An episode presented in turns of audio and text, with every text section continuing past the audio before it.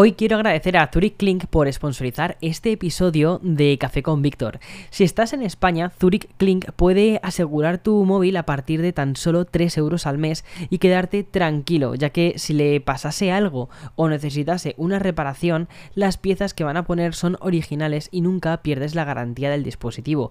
Además, mientras reparan tu teléfono, Zurich Clink te deja el mismo modelo que el tuyo de sustitución puedes acogerte a la modalidad on demand y pagar únicamente por el tiempo que estás usando el seguro, activándolo y desactivándolo fácilmente a través de la aplicación. A través de esta aplicación puedes hacer todas las gestiones, pero para contratar el seguro tienes que hacerlo a través de la web y de este modo te dan una valoración en cuestión de minutos. En la descripción de este episodio voy a dejarte un enlace para que puedas contratarlo. Y bien, como siempre digo con estas cosas, eh, si le sucediese algo a tu teléfono, estos seguros se terminan pagando solos. Échale un ojo y quédate tranquilo de lo que le pueda pasar a tu teléfono móvil.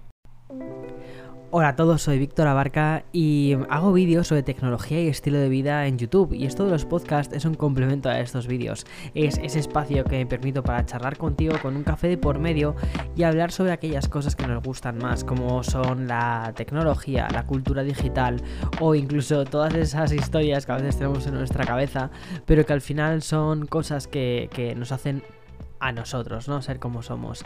Y bien, hoy es día 2 de enero cuando estoy grabando este episodio del 2022. La verdad es que tenía muchísimas ganas de sentarme contigo a, como te digo, a tomarme este café, sobre todo porque considero que el formato podcast, el formato podcast me ha dado muchísimas alegrías durante muchísimo tiempo. Y mm, creo que en uno de los últimos episodios, además te conté, ¿no? Que quería hacer episodios mucho más personales, quería hacer episodios que de verdad me apeteciese grabar. Y el de hoy la verdad es que es uno que me apetecía mucho grabar. También porque cuando empiezas un año da la sensación de que tienes como una especie de lienzo en blanco en el que puedes escribir, decir, hacer todo, que todo es válido. Y eso es un poco sobre lo que ha ido la newsletter que he publicado hoy, domingo.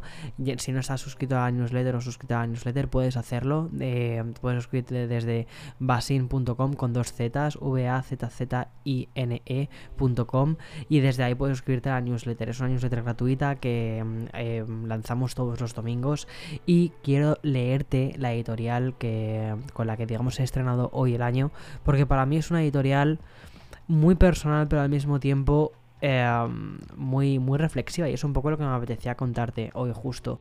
No sé si te sucede también a ti, que cuando empiezas un año nuevo también lo empiezas como con muchísimas ilusiones y bueno, antes de nada, feliz año 2022. Así que venga, allá vamos que toca empezar.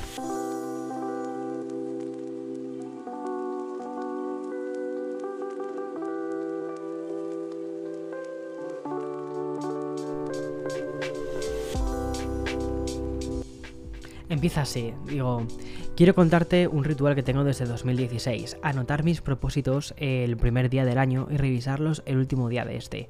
Para ello tengo un pequeño librito que compré en Muji y que llevo conmigo en la cartera. Es del tamaño de un pasaporte y me gusta porque, en cierta medida, mi ritual es un documento para pasar a un año nuevo. Es mi aduana. Empecé a escribirlo en 2016 por un motivo muy claro. Necesitaba reinventarme, cambiar de vida, dejar atrás costumbres que se volvieron tendencias y abrazar algo nuevo, y mi libreta, un documento que, como si fuese un visado, acreditara ese cambio. He llegado a 2022 y por primera vez desde que escribo mis propósitos no tengo uno claro, sino que se trata de conceptos generales. No quiero objetivos, no quiero números, lo que quiero son sensaciones, algo que parte de dentro, es voluntad para seguir y para hacer las paces conmigo. Mis propósitos para este nuevo comienzo no son tener unos abdominales de acero, más bien sentirme sano físicamente y mentalmente. Ágil, no para correr una media maratón, para sentirme más ligero, estar en paz. Meditar, sí, pero también escribir, recuperar aficiones, las que sean, pero alejadas de una pantalla. Pasamos mucho tiempo en un mundo táctil y electrónico. Leer en papel, pintar sobre un lienzo y cuidar mis plantas. Viajar lo que se me permita, tanto acompañado como solo. Mis mejores recuerdos son viajando a lugares nuevos donde no conozco el idioma, pero hay lenguajes universales que abren puertas. La calma y una sonrisa de agradecimiento. También quiero desterrar de mi vida la toxicidad, tanto en el, tanto en el trabajo como en las relaciones, y las que me producen felicidad, seguir cultivándolas. Sentirme orgulloso y realizado con mi trabajo, seguir haciéndolo por el motivo correcto y por la recompensa del trabajo bien hecho. Decir no a los proyectos en los que no creo, y perseguir aquellos que parecen imposibles pero que me ilusionan. pero todos mis propósitos se pueden resumir en uno solo. Que cuando llegue el próximo día 31 de diciembre pueda mirarme y reconocerme. Con cariño, como no podría ser de otra manera, Víctor Abarca. Bien, esto es lo que, lo que he escrito esta mañana. La verdad es que me apetecía muchísimo leértelo porque considero que, que no sé, al, verbalizar, ¿no? Al leerlo, eh, es como que se hace aún más real, más real de lo que, de lo que ya parece cuando está escrito. Y mm, la verdad es que es una editorial que mm, no me ha costado nada escribir, ha sido como, ha salido del tirón, a diferencia por ejemplo, de otras editoriales. Y mm, ha sido porque también ha sido, o sea, ha sido como muy hecha desde dentro, muy pensada para mí mismo, no, tanto, no la he planteado para leerla curiosamente en voz alta o para que haya una persona que vaya a leerla, sino que ha sido como, ha sido un gesto súper egoísta, ha sido como, voy a escribir una carta ya a mí mismo y, veremos a ver qué pasa.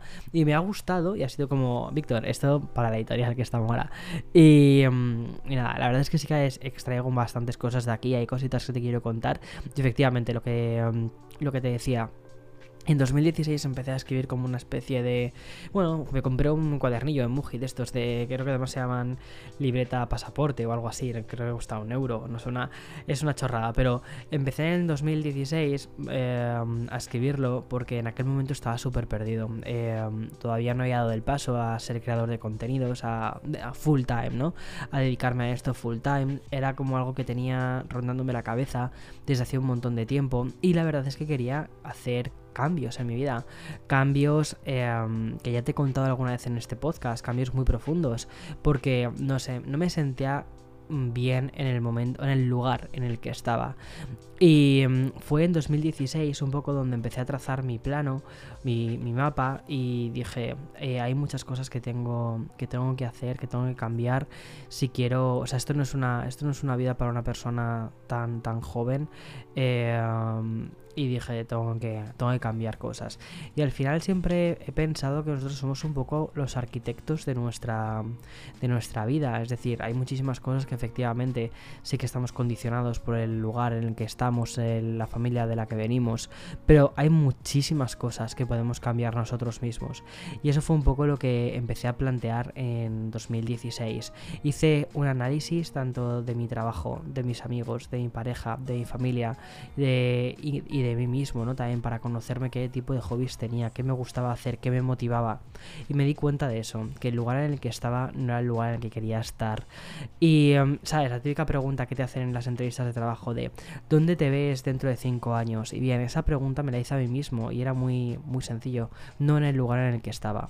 Y por eso decidí, digamos, crear algo, crear algo diferente. 2017, eh, lo tengo, es que tengo aquí la libertad eh, ahora mismo delante de mí.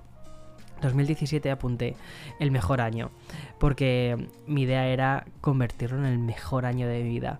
Realmente eh, fue un año con muchísimos cambios, con muchísimas cosas diferentes en mi vida y no lo cambiaría por nada. Fue un año complicado también y con muchísimos retos, pero bueno, al final es que va de eso, un poco, un poco la vida. 2017 lo recordaré siempre en mi corazón porque al final es eh, el año en el que empecé mm, YouTube, el año en el que empezaron a ir bien las cosas, el año en el que empecé a sentir que las cosas que estaba haciendo, o las cosas en las que estaba invirtiendo tiempo, eran las cosas en las que quería invertir tiempo. Los proyectos que hacía eran proyectos que, iban hacia, hacia mi plan, hacia el vivir de crear contenidos, que era el objetivo que quería conseguir. Y en 2018 llegó un poco ese mm, objetivo. 2017 no, obviamente. 2017 fue un año que, bueno, eh, esto mis amigos lo, conocen bastante. Fue un año difícil de tomar muchas decisiones, de tirar de ahorros, de vivir de un proyecto que en el que, o sea, decir, este proyecto si sale, pues no, no lo sé, o sea, mola mucho, pero quizás no sale. Eh, tienes que pensar en un plan B. Y 2018 fue el año en el que de repente empecé a sentir que efectivamente quizás podía llegar a vivir de creación de contenidos. Tardé un año en esto, que entiendo que hay muchísima gente que no puede tener la paciencia de un año, no puede ya no la paciencia, sino el aguantar un año o las posibilidades para aguantar un año y decir esto funciona o no funciona. Eh, yo gracias a, una serie de cosas en mi vida pues podía eh, estar digamos probando a ver si mm, funcionaba eh, mi, mi, mi historia. Y finalmente eso, 2018 fue, lo tengo aquí apuntado, fue el año en el que pude hacer tic a esto de vivir de la creación de contenidos.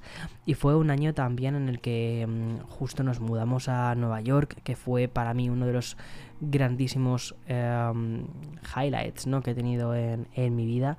Y también me marcó muchísimo tanto que unos años más tarde volvimos a la ciudad. 2019 al final si es que todo esto lo he estado documentando en YouTube.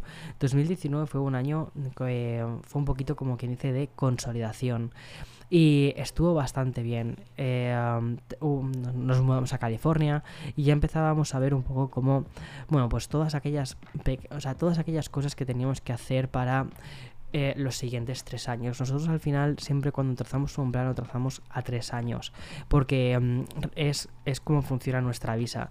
O, mi visa es una O1, ya lo he contado varias veces, y son visas que, te dan más o menos para tres años aproximadamente, ¿vale? Entonces es una cosa que o sea, nuestros planes siempre se basan en los planes de renovación de las visas porque al final eso es un poco lo que determina muchísimas, muchísimas otras cosas del futuro.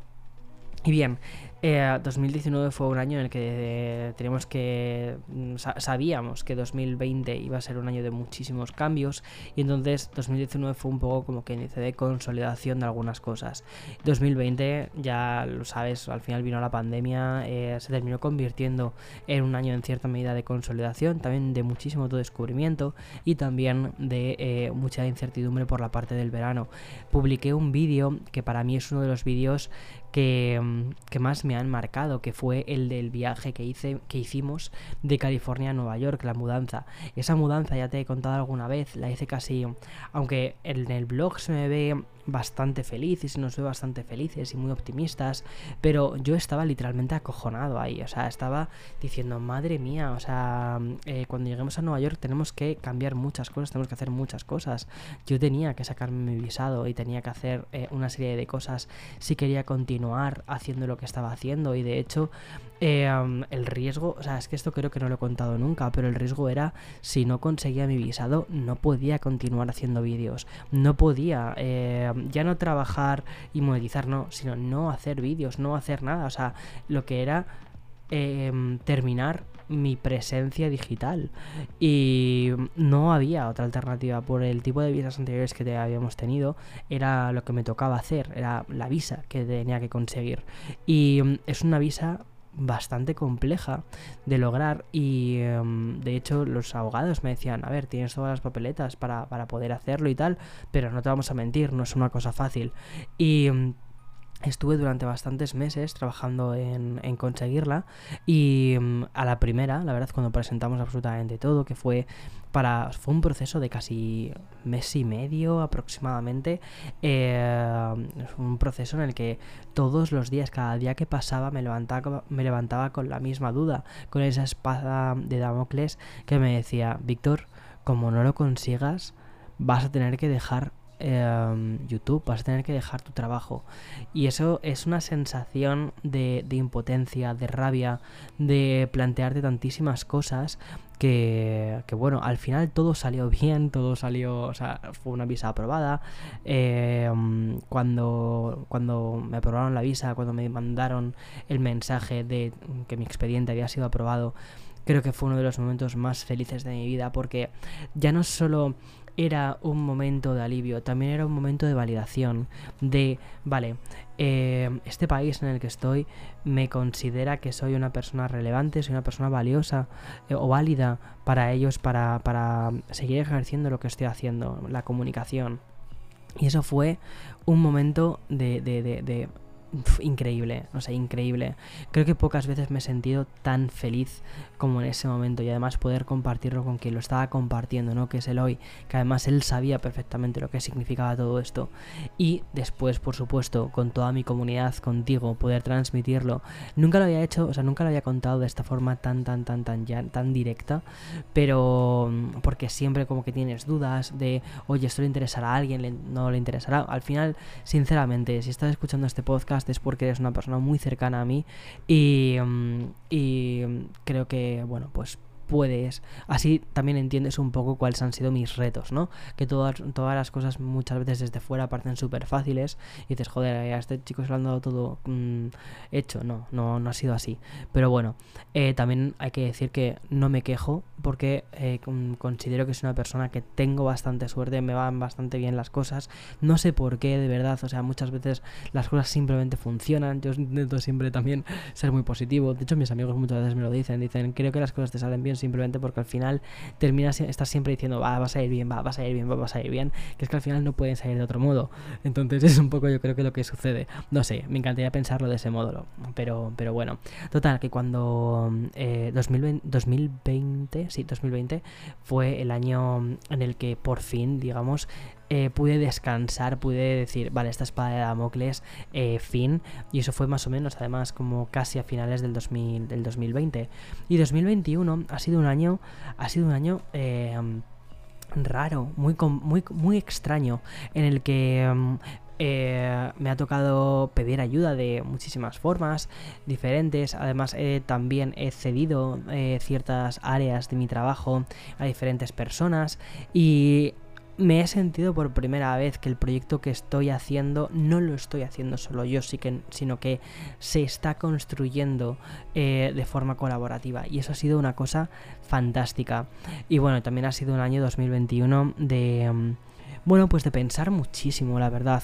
Ha sido un año en el que em, yo creo que muchos de nosotros esperábamos haber dejado la idea de, mm, introspección del 2020 atrás, sin embargo 2021 se convirtió casi en una especie de año aún más introspectivo. Y de hecho, que es una de las cosas que tenía aquí apuntadas en el guion que quería contarte, si te fijas, ha sido un año también en el que toda la parte de la nostalgia ha tenido como muchísimo más protagonismo sin ir más lejos. Y eso es una cosa, cuidado, que vamos a tratar mucho más adelante, sobre cómo la industria, cómo la, cómo la, eh, sí, la industria eh, está usando la nostalgia como una herramienta eh, pues para llegar a una audiencia millennial.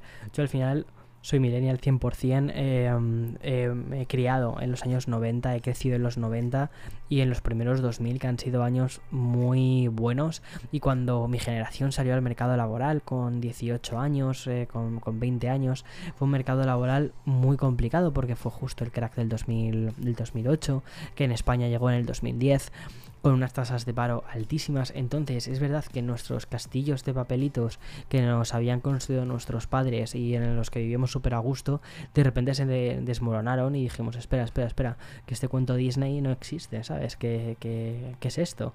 Y, bueno, fue, fue digamos, una una especie de sensación de decir, ok, eh, esto no es lo que se nos haya prometido, pero oye, allá vamos y ya está.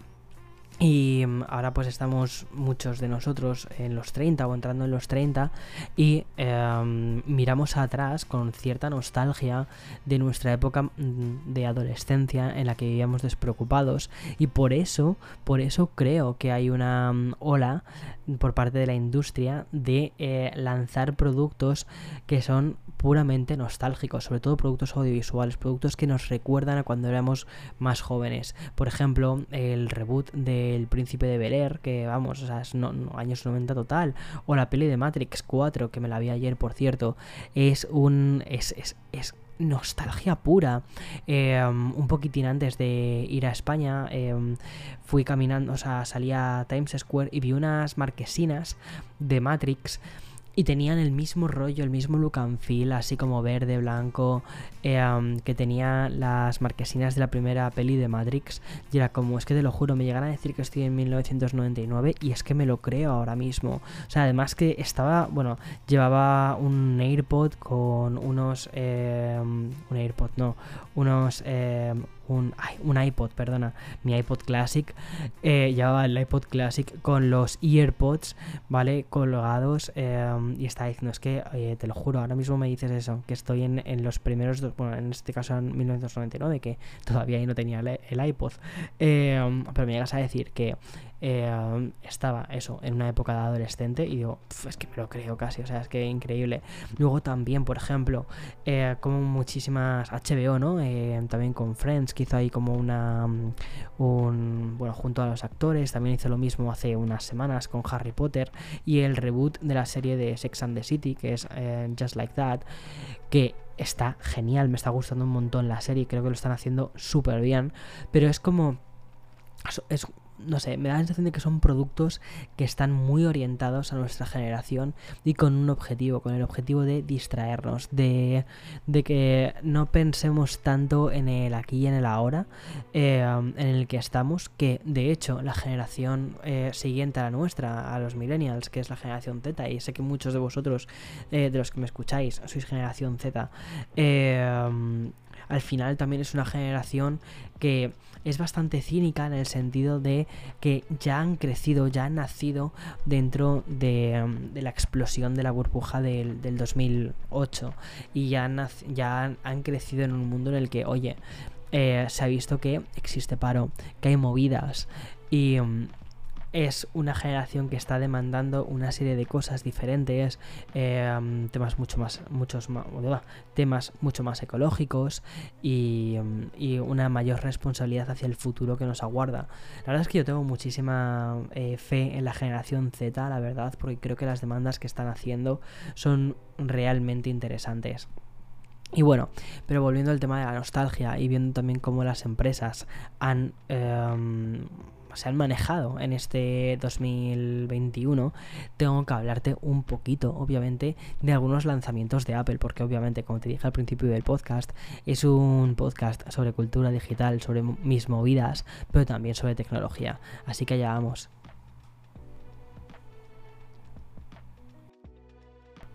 Este año Apple creo que ha tenido un año que ha sido wow, de bandera, para quitarse el sombrero.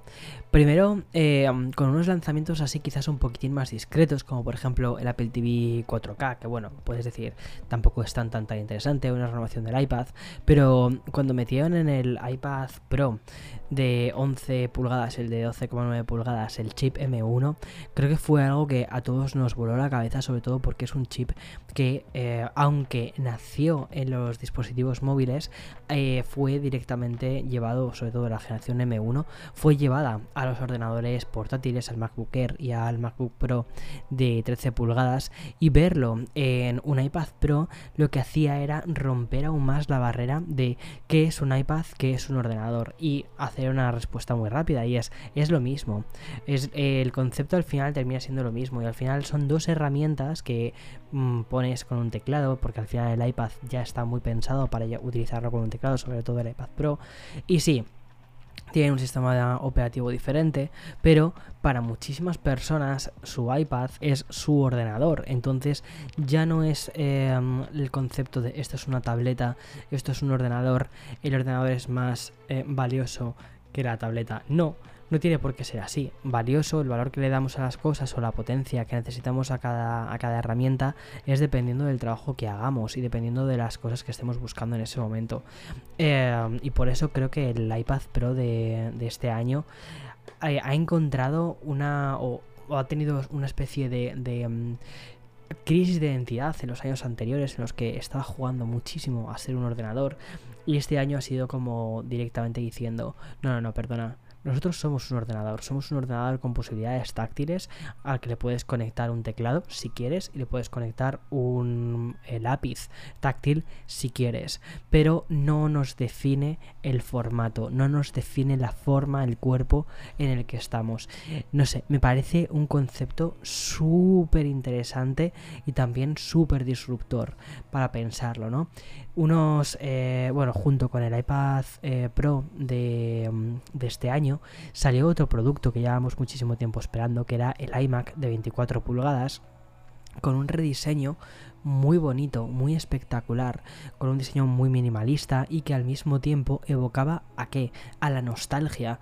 No sé si recuerdas que este mismo año, de hecho, cuando lancé el, podcast sobre el diseño del Mac, justo hablaba de eso, hablaba de los colores que se habían empleado en el iMac y que al final era un canto directamente a los colores del, del Mac G3, de, o sea, del iMac G3, y que eso es nostalgia pura y dura, es decir, un diseño actual, ¿vale? El de una pantalla grande, con unos bordes redondeados, con un panel súper bonito y una serie de, de, O sea, hay una pantalla plana, fina, no sé qué.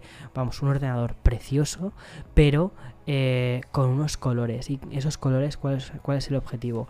El mismo objetivo que tuvo el iMac G3, que fuese un ordenador que no se tomase en serio a sí mismo. Es decir, que la tecnología no se, no para, la tecnología no está por encima de ti, no es algo a lo que tienes que mirar por encima, no es algo que te tiene que sorprender, sino que es algo que em, tienes que sentirte cómodo utilizándola. Algo que está por encima o que tú percibes como que está por encima un diseño superior, al final lo que hace es romper la armonía, lo que hace es que em, todos los ojos se vayan hacia ese dispositivo y que termines mirándolo con respeto. Justo, eso es un poco lo que buscaba esa palabra.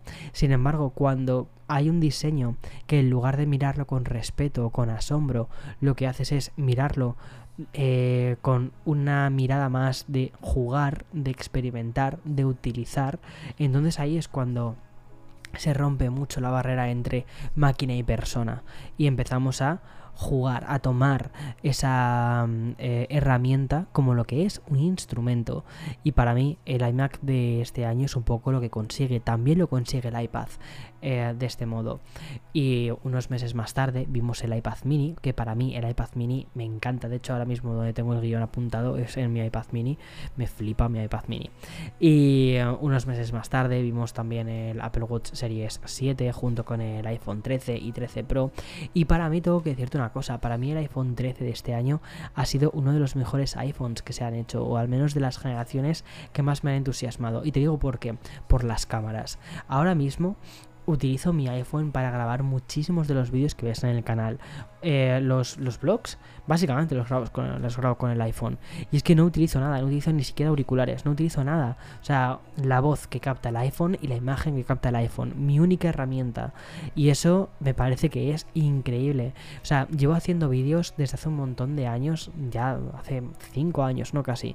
Y mm, empecé mi canal de YouTube con cámaras Canon, después pasé a cámaras Sony con objetivos grandes y hay una inversión en la parte de cámaras bastante alta que he hecho durante estos últimos años.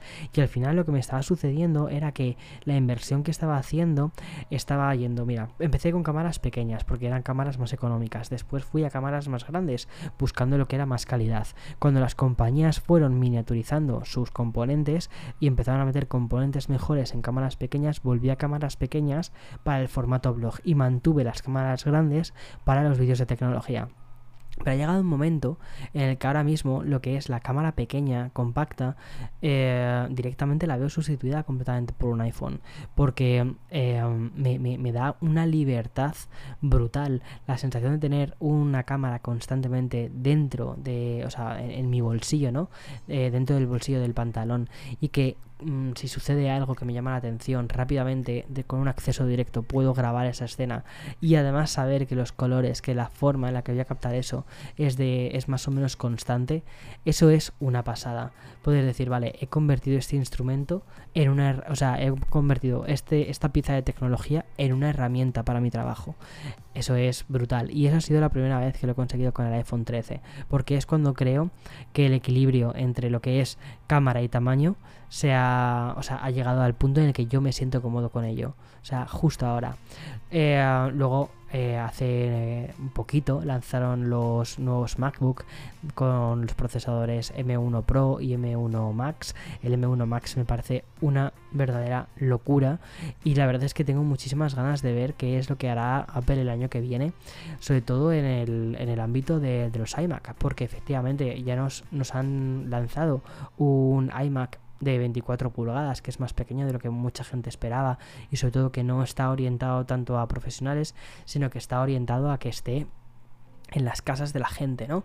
Que sea el, el, iMac en el que si tienes que hacer un documento, si tienes que ver eh, vídeos o vamos, el, el, digamos el iMac que tendrían que, que, tendrían mis padres. Bueno, mis padres ahora de hecho tienen un iMac no ese, sino tienen el mío antiguo del 2009 que cuando fui esta última vez a, a casa le cambié el SSD, pues les cambié el, H, el HDD por un SSD y va como un tiro, o sea, es increíble que un ordenador del 2009 rinda tan bien, vaya tan bien. Y digas que este ordenador ahora mismo podría venderse. O sea, está muy bien, es increíble. Y, nada, bueno, perdona, que eh, este, este, podcast, en lugar de llamarse Café con Víctor, se tendría, que llamar Digresiones con Víctor, porque no paro de cambiar de temas. Y bien, aquí un poco lo que ha sido el recorrido por Apple, pero cuidado, que no solo de Apple vive el hombre, porque también hay muchísimas otras compañías que también han hecho cosas muy interesantes.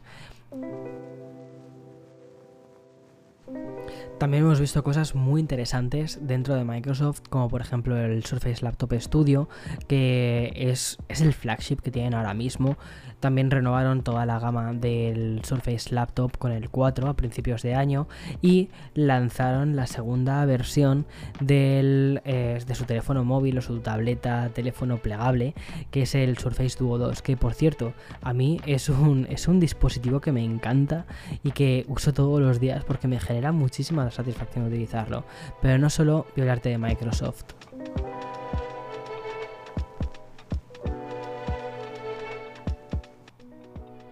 Este año también han sucedido cosas muy interesantes porque hemos hablado de los NFTs, ha sido una locura este nuevo concepto. Yo creo que a, todos nosotros nos ha pillado un poco por sorpresa. Al principio esto de los NFTs era como un ¿qué narices eso, es eso de los NFTs? ¿Hacia dónde quiere ir todo esto de los NFTs? Y es muy curioso, creo que de hecho 2022 eh, va a ser un año en el que todo el tema de la tecnología blockchain, el tema de los NFTs, sobre todo más el concepto del blockchain y del el resto de cosas, de vertientes que pueda tener esta, creo que va a llegar a un público aún más general. De hecho, mira, mis padres ya el otro día les estuve hablando un poquito de, del blockchain, lo entendieron perfectamente, les pareció súper interesante y de las criptomonedas, ¿no? Eh, desde una perspectiva muy, muy, muy, muy... Eh, o sea, muy de... Como que dice de andar por casa, ¿vale? Nada, nada súper hardcore, porque yo tampoco con, eh, piloto estos conceptos de una manera súper hardcore. Pero vamos, como concepto creo que es muy interesante y sobre todo creo que efectivamente 2022 va a ser un año en el que vamos a estar mucho más metidos dentro de toda esta dinámica. Y um, si lo piensas, 2022 nos ha dejado cosas muy, muy, muy interesantes. Por ejemplo, también el sorpaso de las plataformas de streaming a las salas de cine que esto es en cierta medida normal porque mm, porque bueno ya no solo por el tema de la pandemia que al final la pandemia y todas las restricciones que hemos tenido lo que ha hecho ha sido acelerar diferentes cambios. Eh, acelerar por ejemplo el tema del teletrabajo que además Microsoft está muy metida en toda la parte del teletrabajo y hacia la colaboración en equipos. Van a sacar una herramienta ya está anunciada que se llama Microsoft Loop que es muy interesante a ver cómo terminan de lanzar todo esto.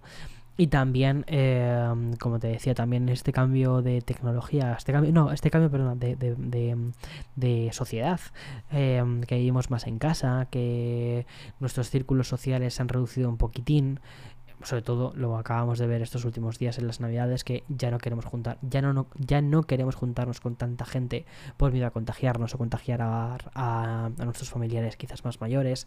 Eh, han cambiado diferentes hábitos de consumo. Y por ejemplo lo que te contaba no las plataformas de streaming han sobrepasado eh, las cifras de las, de las salas de cine.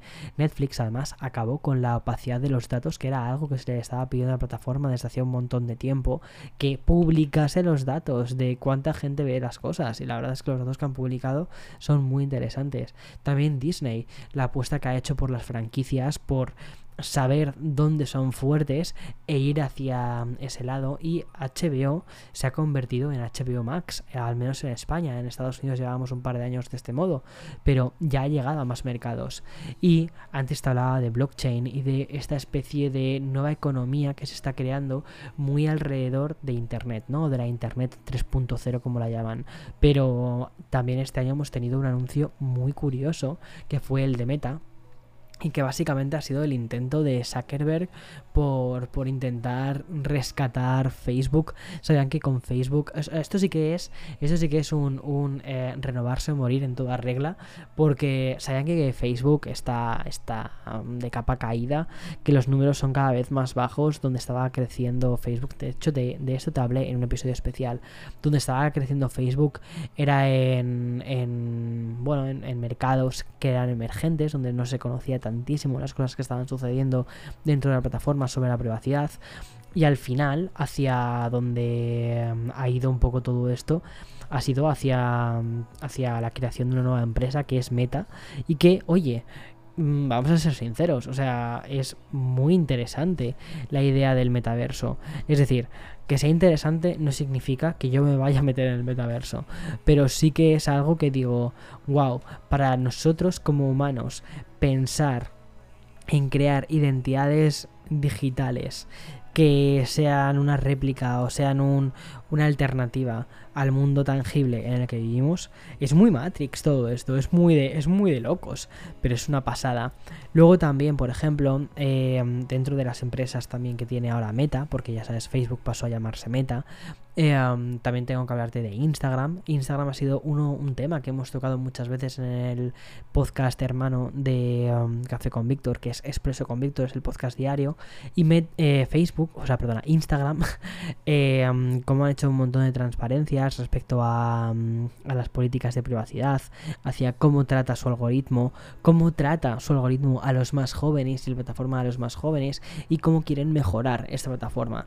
Me parece que este año sí que hemos tenido em, avances ya no solo tecnológicos, sino de cómo la tecnología está afectando a nuestra cultura y cómo em, las empresas están están siendo conscientes de que o cambian o uff o lo van a tener duro, o sea, lo van a tener complicado y están cambiando, están cambiando y están haciendo cambios muy interesantes.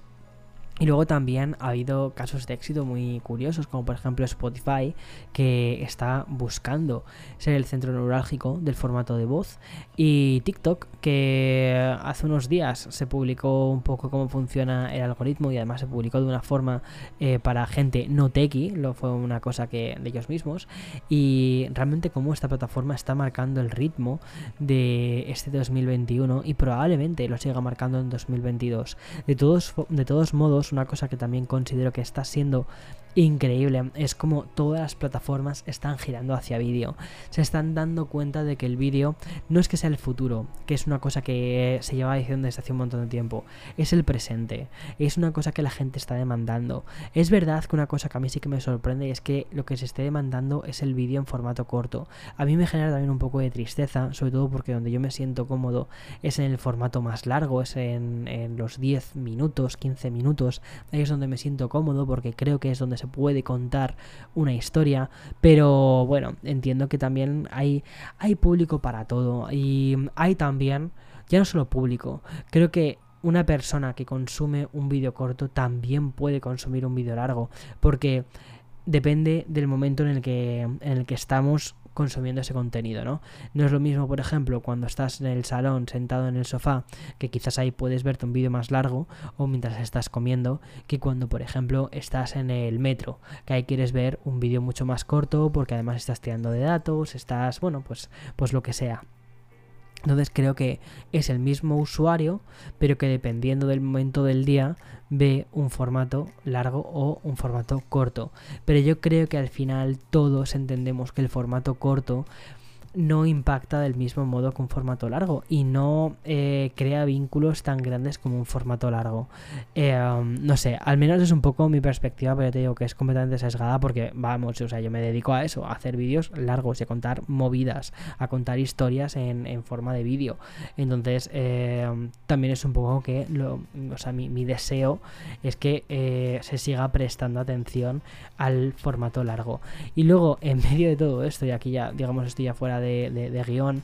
Y en medio de todo esto, en 2021 se nos ocurrió la feliz idea de lanzar un formato que sí que está en, capa, de capa caída, que es el formato, o al menos eso es lo que te dicen siempre, ¿no? Que es el formato de texto.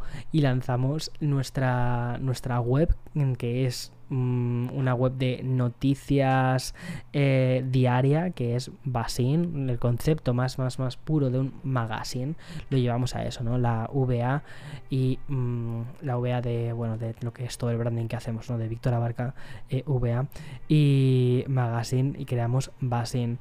También un poco como la la vacuna contra, digamos, las conversaciones aburridas. La idea es que em, lancemos todos los días alrededor de cinco noticias que seleccionamos y que tienen que ver con la tecnología, con la cultura digital, con la moda, con las tendencias, un poco con el universo en el que vivimos, sobre todo los millennials y la generación Z y crear eso, crear una especie de, de um, punto neurálgico, sobre todo punto de conversación en el que mm, estar actualizado de las cosas que pasan en el día a día. ¿Queremos hacer noticias absolutamente todo? No. Primero porque no tenemos los recursos económicos para poder hacer eso y tampoco tenemos... Eh, y tampoco creo que sea la idea. Creo que mola mucho la idea de que el contenido esté, mm, esté seleccionado. También entiendo que la gente no lee solo una web, sino que lee varias webs. Y de hecho, también creo que la gente por lo general eh, no lee tanto.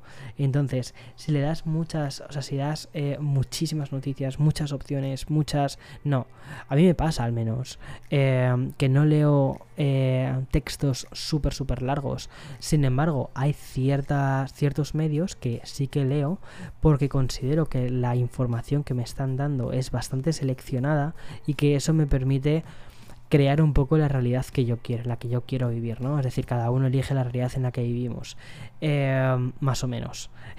o sea, creo que las noticias y el contenido que consumimos sí que hacen mucho de la realidad en la que estamos y la forma en la que nos tomamos las cosas. Entonces, por eso es un poco también la idea de, de Basin, de crear eso, una vacuna contra, contra las conversaciones absurdas o contra la información eh, absurda, negativa, eh, no sé, tonta y vacía, ¿no? Que muchas veces hay en el. Que hay por ahí. Y sobre todo crear eso, crear información de, de más valor, eh, información que aunque no tenga que ser larga, pero que sea divertida, que sea entrañable, que que te mantenga, ¿no? Que te mantenga con esa especie de chispa de, vale, ¿y qué es lo siguiente? Mañana qué hay, ¿sabes? Esa especie de mirada del futuro, un poquito, porque al final es algo que a mí al menos me entusiasma, me entusiasma el futuro, me fascina el futuro, em, pero creo que hay que, a veces hay que ponerse unas gafas para verlo más colorido. y ya está, esa es un poco la idea de, que tenemos en el magazine. Y además de lanzar el magazine, lanzamos también la newsletter. Este año ha sido, como te digo, un año de lanzamientos de nuevos formatos, de probar nuevos formatos. Al final esto, te voy a ser muy sincero, está, está en prueba. Es decir, no sé si se va a poder quedar para siempre. Ojalá, me encantaría. Em, pero todo esto va a depender un poco de, de cómo la comunidad Em, responda a todo esto. Me encantaría, porque a mí me encanta, me encanta cómo está quedando, cómo, cómo lo estamos haciendo y todo eso. Pero bueno, y la newsletter también es una cosa que me gusta mucho, porque la idea de una carta eh, de, los domingos, una especie de resumen, em, que mientras te estás tomando el café de por las mañanas, te llegue eso, te llegue una cartita con una editorial, con algunos temas interesantes de conversación, con una recopilación de temas que hemos tratado en Basin o que hemos tratado en el podcast diario de Expreso con Víctor, es una cosa que me mola.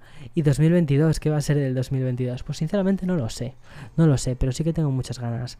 Como te decía al principio de la editorial, lo que sí que me quiero centrar es en proyectos que me hagan feliz, proyectos que, que aunque parezcan difíciles, diga, oye, vamos a por ello porque creo que esto puede funcionar o quizás no puede funcionar en unos términos eh, de números gigantes o lo que sea, pero es algo que te hace que te hace vibrar, ¿no? algo que te hace continuar con más cosas. Y eso es lo que me mola, eso es lo que me apetece hacer en 2022, hacer que el contenido que publiquemos entre todos sea un contenido del que nos sintamos orgullosos de, de hacer. Porque al final es lo que pienso. Al final, cuando estás haciendo el resumen de tu año, en lo que te centras es en las cosas que has hecho de las que más orgulloso te sientes. Y las cosas que has hecho simplemente para cumplir son cosas que pasas por alto. Por mucho trabajo que te hayan costado eh, bueno, por lo general las cosas de las que te han costado mucho trabajo sueles estar orgulloso de ellas. Pero eh, no sé si me explico. Muchas de esas cosas que, hacemos simplemente por hacer son cosas que después pasamos por alto. Y al final, al final, cuando hacemos esta especie de resumen anual o cuando hacemos nuestro resumen de la suma de nuestros días, eh, son las cosas de las que estamos orgullosos, las cosas que contamos. Y eso es lo que me apetece hacer. Hacer cosas que merezcan la pena ser contadas. En fin, hasta aquí este episodio de Café con Víctor, el primero del año. Ya te digo que no va a ser el único. Este año hay un plan muy guay de poder mantener el podcast, de, mm, darle vidilla, de, de seguir, como te digo, creando contenido que mole, que merezca la pena. Y para mí, Café con Víctor es un contenido que a mí personalmente me mola hacer. Me gusta sentarme a tomar un café contigo los domingos. Así que nada, hasta la semana que viene, te lo prometo. Chao, chao.